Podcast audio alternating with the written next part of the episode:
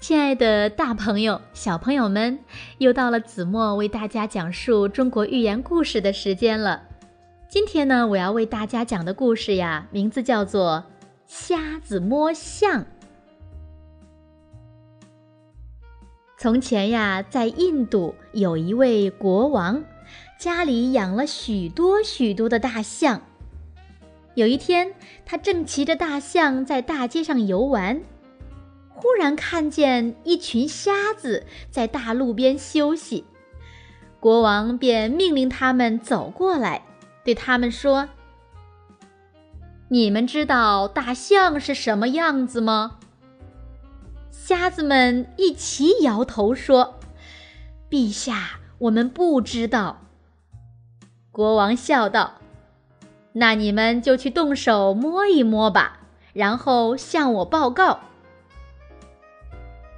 瞎子们赶紧围着大象摸起来。一个瞎子摸到了象牙，说：“哦，大象原来是一根又粗又长的胡萝卜呀。”一个瞎子摸到了象腿，说：“不对，不对，大象这么粗，哪里像胡萝卜？我看呐。”是一根门柱子。